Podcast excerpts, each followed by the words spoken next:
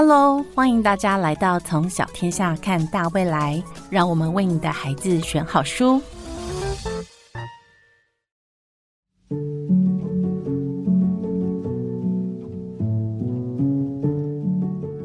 Hello，各位亲爱的听众朋友们，大家好，欢迎来到从小天下看大未来，为你的孩子选好书。我是很会编胜利，今天邀请到绘本《发现爱的那一天》的绘者陈雅静来到现场，让我们掌声欢迎雅静。耶！自己做音效。嘿，大家好，就是很高兴小天下邀请我来录 podcast，而且这是我第一次录 podcast，有点紧张。真的，雅静很紧张哎，我们支持她一下好不好？大家自己偷偷鼓掌。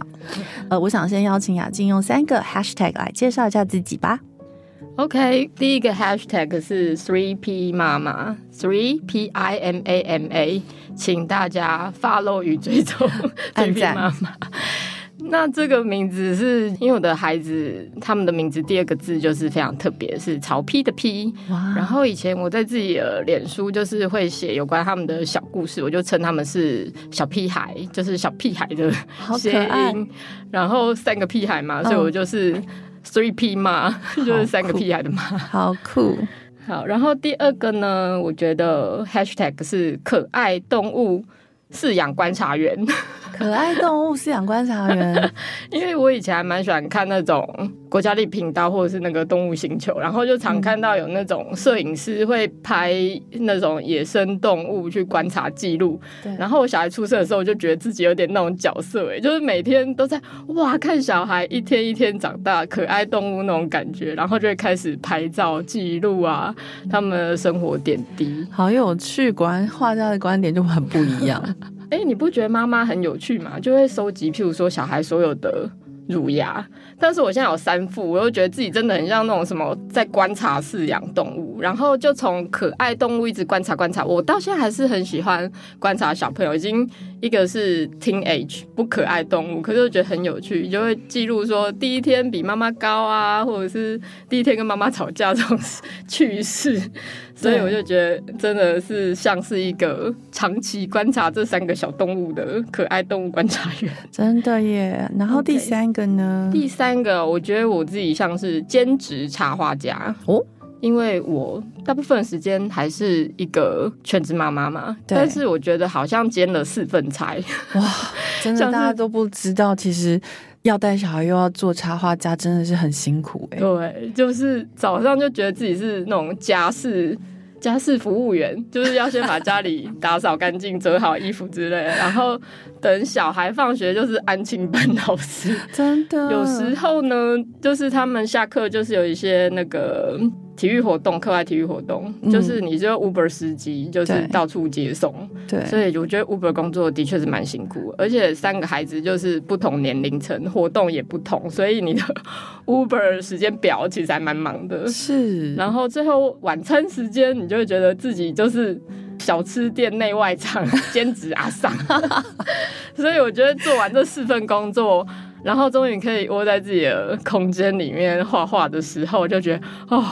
就是用四份工作维持我的插画工作感觉。对，可是雅静，你应该是一天有四十八小时吧？我感觉超忙哎啊！我觉得是没有四十八，但是好像觉得自己的时间表是要分给其他三个小朋友，就是你的时间表要乘以四份这样子。对，所以你现在住在美国，对不对？对，我现在住在美国，会很想台湾吗？很想啊，所以回来超开心的。一个人在美国带三个小孩真的是很累人呢。对啊，我都想说自己没有躁郁症也蛮神奇的。很神奇，会不会就是因为插画带给你一个出口？其实是。在美国带三个就放弃了插画，其实很久很久没有画。哦天哪，会不会很想再重拾画笔？所以有现在就是开始一步一脚印，我都说这是像是手脑复健的疗程。嗯，很期待你的新作哎，因为其实这一次发下来的那一天，其实得了两个奖哎。国际奖项很厉害，要不要分享一下你当时呃画完，然后想去参加比赛，然后获得比赛的心情？其实真的是很幸运哎，真的是觉得那时候手边有图就丢丢看，嗯，因为我好一阵子没有画图，也尽量不去接触有关画图的事，因为我很怕自己很想画，可是没办法画。对，后来画完图的时候，我有再看一下近期流行的插画，其实是比较偏平面一些，对，然后比较可能造型上都比较不是那么写实的画风，所以我真的是丢丢看，我想说应该是不是很符合主流的画风。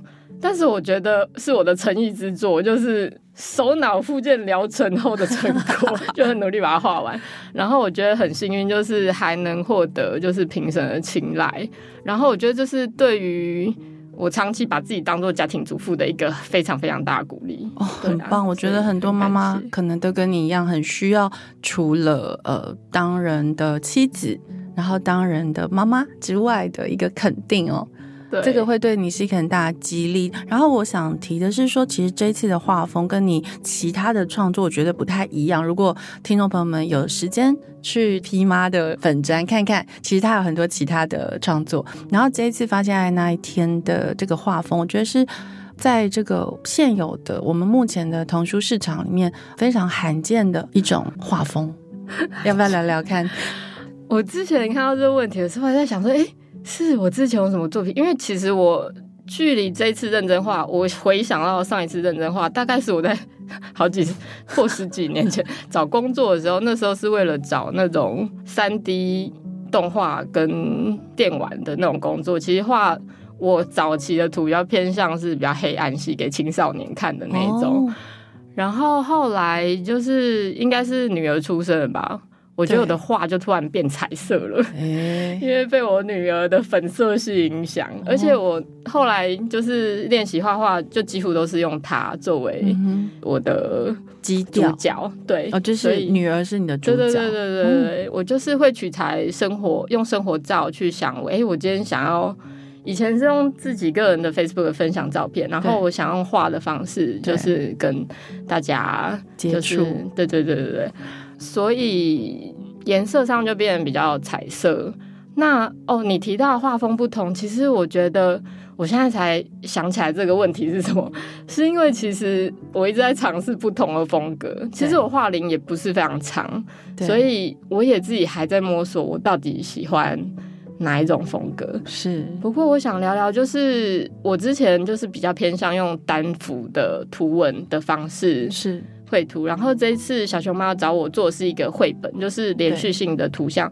其实我觉得有蛮大不同的，是就是第一个是我之前画单幅的时候很喜欢，就是一幅要画的很丰富，就希望可以抓住观者的视觉这样。对，但是在画连续的时候，那时候画到小男孩走进大自然的时候，我那时候在练习画自然风景，然后就想要表现就是。很丰富的风景，很漂亮，这样。但是画一画，小熊妈就跟我说：“哎，其实你不用每一幅都画的这么的满。”对我就想，哎，非常有道理。我就想，它也许比较像是一个连续的动画。其实动画你。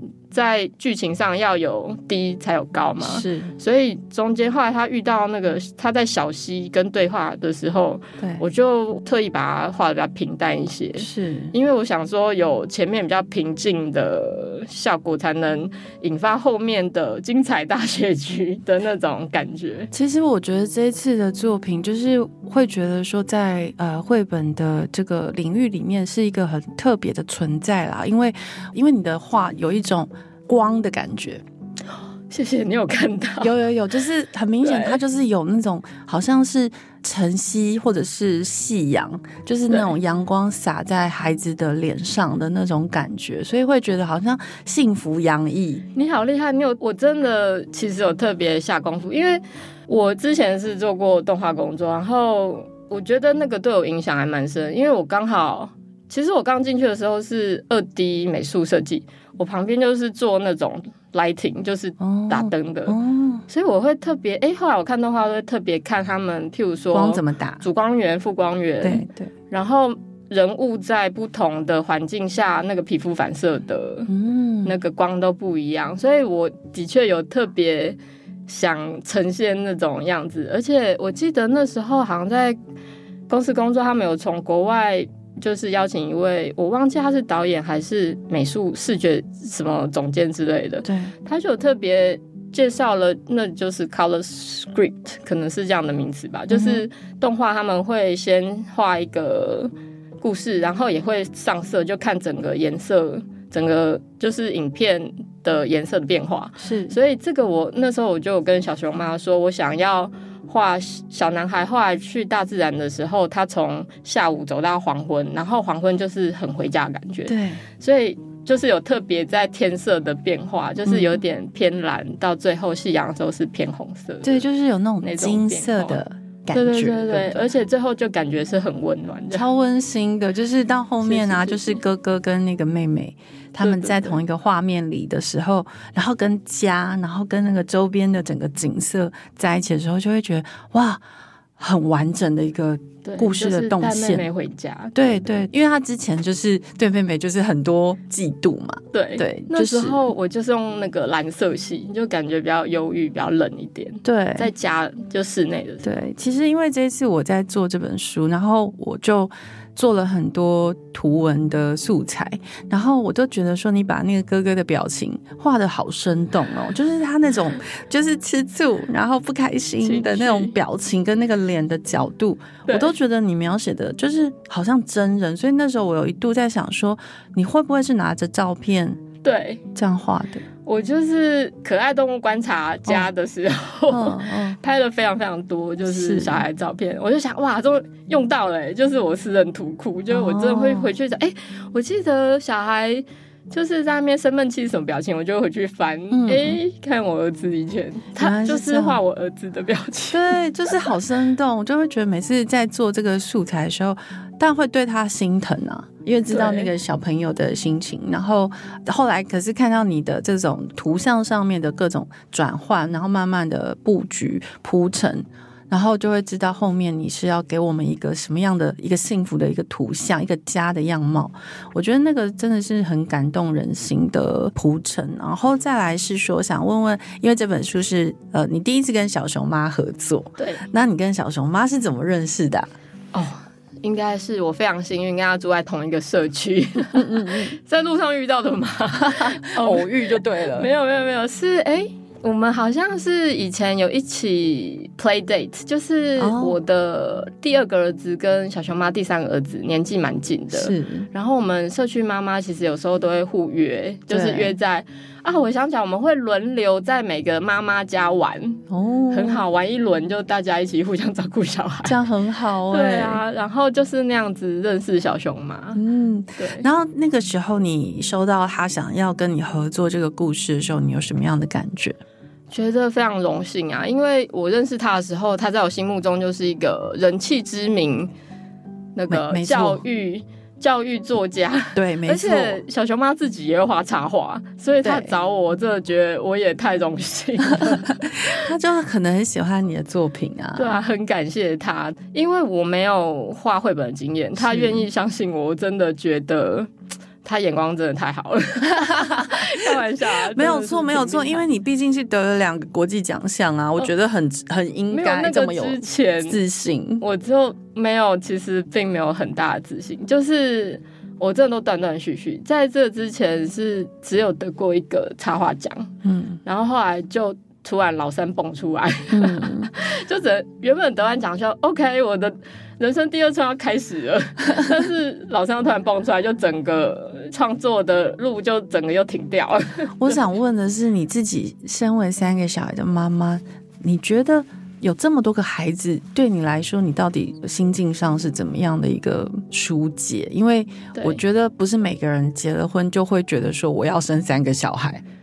我觉得我本来只计划生两个，然后真的是老二去幼稚园的时候就觉得啊，我要开始做自己了。对，老三出生的时候 是有点错愕，嗯。可是也不只是老三的关系。老三出生的时候，我刚好我先生突然跟我说我们要出国了，对，就我真的是刚生完老三，嗯还躺在那个哦，病床，不是病床，就是产妇恢复的那，他就说我们之后要准备打包行李，嗯。我们要去美国了。我想说什么？所以我在坐月的时候就开始打包行李，所以嗯后来好几年的时间，我们就是在美国不断的搬家，所以就是除了带三个孩子，也是因为搬家，而且我自己也要去适应那个环境，所以真的没有办法再负荷自己想做的事情。对，其实那个生活的这个压力跟心理的负担其实是很重的，对不对？对，但是就。我觉得我那时候虽然有一些创作欲，但是我可能就是用拍照来疏解吧，然后就写一些他们有趣的事情。嗯，对啊，在哪里可以看到这个？在哪里可以看到你的这个？我个人的 Facebook，哦就家人朋友才看。不过他们就是看我的小故事觉得好笑的时候，我自己也觉得哎蛮不错，所以可能之后才会想要用。再继续用图文方式来说我们家有趣的事情。我真的觉得大家可以去看一下《发现爱的那一天》的图，真的是有很多细节啦，很多细节是你安排在里面。然后我真的觉得那个呃，如果你曾经是家里的老二。老三，或者是你真的你有生了好多个孩子，我觉得这个雅静跟小熊妈这一次合作的这个题材，会让你们都觉得心有戚戚焉。对，我觉得小熊妈非常厉害，她真的是把，我觉得她是把手足之间的那种。弟弟妹妹刚出生的时候，小哥哥小姐姐心里的变化真的是萃取出来，我觉得都可以投射在我老大或老二身上。真的，他有说他小孩，你小孩对不对？看到书还跟他说，为什么你把我的故事 没错写成书？其实就是他。我真的看完小熊妈的故事，就投射是老二跟老三。对，因为真的老二吃醋非常严重，然后就刚好角色也是妹妹，嗯，对，所以。好玩的事就输出来了，因为我老二他幼稚园就到美国，所以他看不太懂中文。他就说：“妈妈，你念给我听。”就我念完那个故事，他真的说：“你干嘛把我的事情告诉？”对，小朋友都不喜欢吗？对，小朋友都不喜欢被透露他们的秘密，这样子很有趣。对，所以我觉得这本书确实，因为我自己也是老二，然后可是我有一个姐姐。呃，我觉得姐姐可能会比较有共鸣。对对对对，你是那个宝宝。对对，我是那个小宝宝。所以你最后有没有想要跟这个全天下父母说什么样的话？对于这个问题，我是想到发现爱的这一天需要一点时间。就像我们其实新生儿刚出生的时候，我们也不知道怎么做爸爸妈妈。对，所以相同的小哥哥小姐姐。可能也不知道他们怎么做哥哥姐姐。嗯，我那时候回想到我们家的例子是，其实我老大跟老二，就是老二刚出生的时候也是争宠的状况，哦，蛮蛮严重的。但是他大概三四岁的时候就发现他，哎，怎么好像会突然会照顾弟弟？有一天我赶着出门，带着他们两个，然后那时候弟弟刚睡醒午觉，就是整个睡眼惺忪，就没办法赶时间，就哥哥居然。非常主动、好心的帮他穿鞋子，我真的哇，觉得瞬间好温暖。我第一次看到哥哥这样对弟弟，所以我就预想说，哎，其实可能三四岁就是懂事，会可以成为一个好哥哥。所以我就这样子期待我老二，因为我生老三的时候他已经五岁了。对，但是结果。老三出生的时候，事情不像预期的这么顺利，就吃错的非常严重，而且就有点退化，妹妹哭她也哭。嗯，然后我想说，哎，她五岁应该是非常懂事。嗯，但是然后我就看老大都很淡定，结果老大跟我说，因为我已经习惯当哥哥了，我才想说，哦，那个三四年不是指小孩三四岁，而是他要习惯成一个哥哥姐姐，可能需要几年的时间。嗯。所以后来，哎，我就慢慢等待我老二。他虽然现在还会跟妹妹吵架，但是他有时候，哎，学校什么活动拿了一些可爱的东西，他都会给妹妹。所以我就想说。就是要给孩子一点时间等待，他们会找到发现爱的那一天啊，好感人哦，真的。嗯，再次感谢这个雅静来到节目中跟大家分享创作的幕后，然后在这个写实主义的基础上面，他建立了一个充满奇幻感的这个视觉的风格，然后营造了一种魔幻写实的感觉，让发现爱的那一天变成一个很特别的存在哦。如果喜欢这本书带来的温暖，请搜寻发现爱的那一天。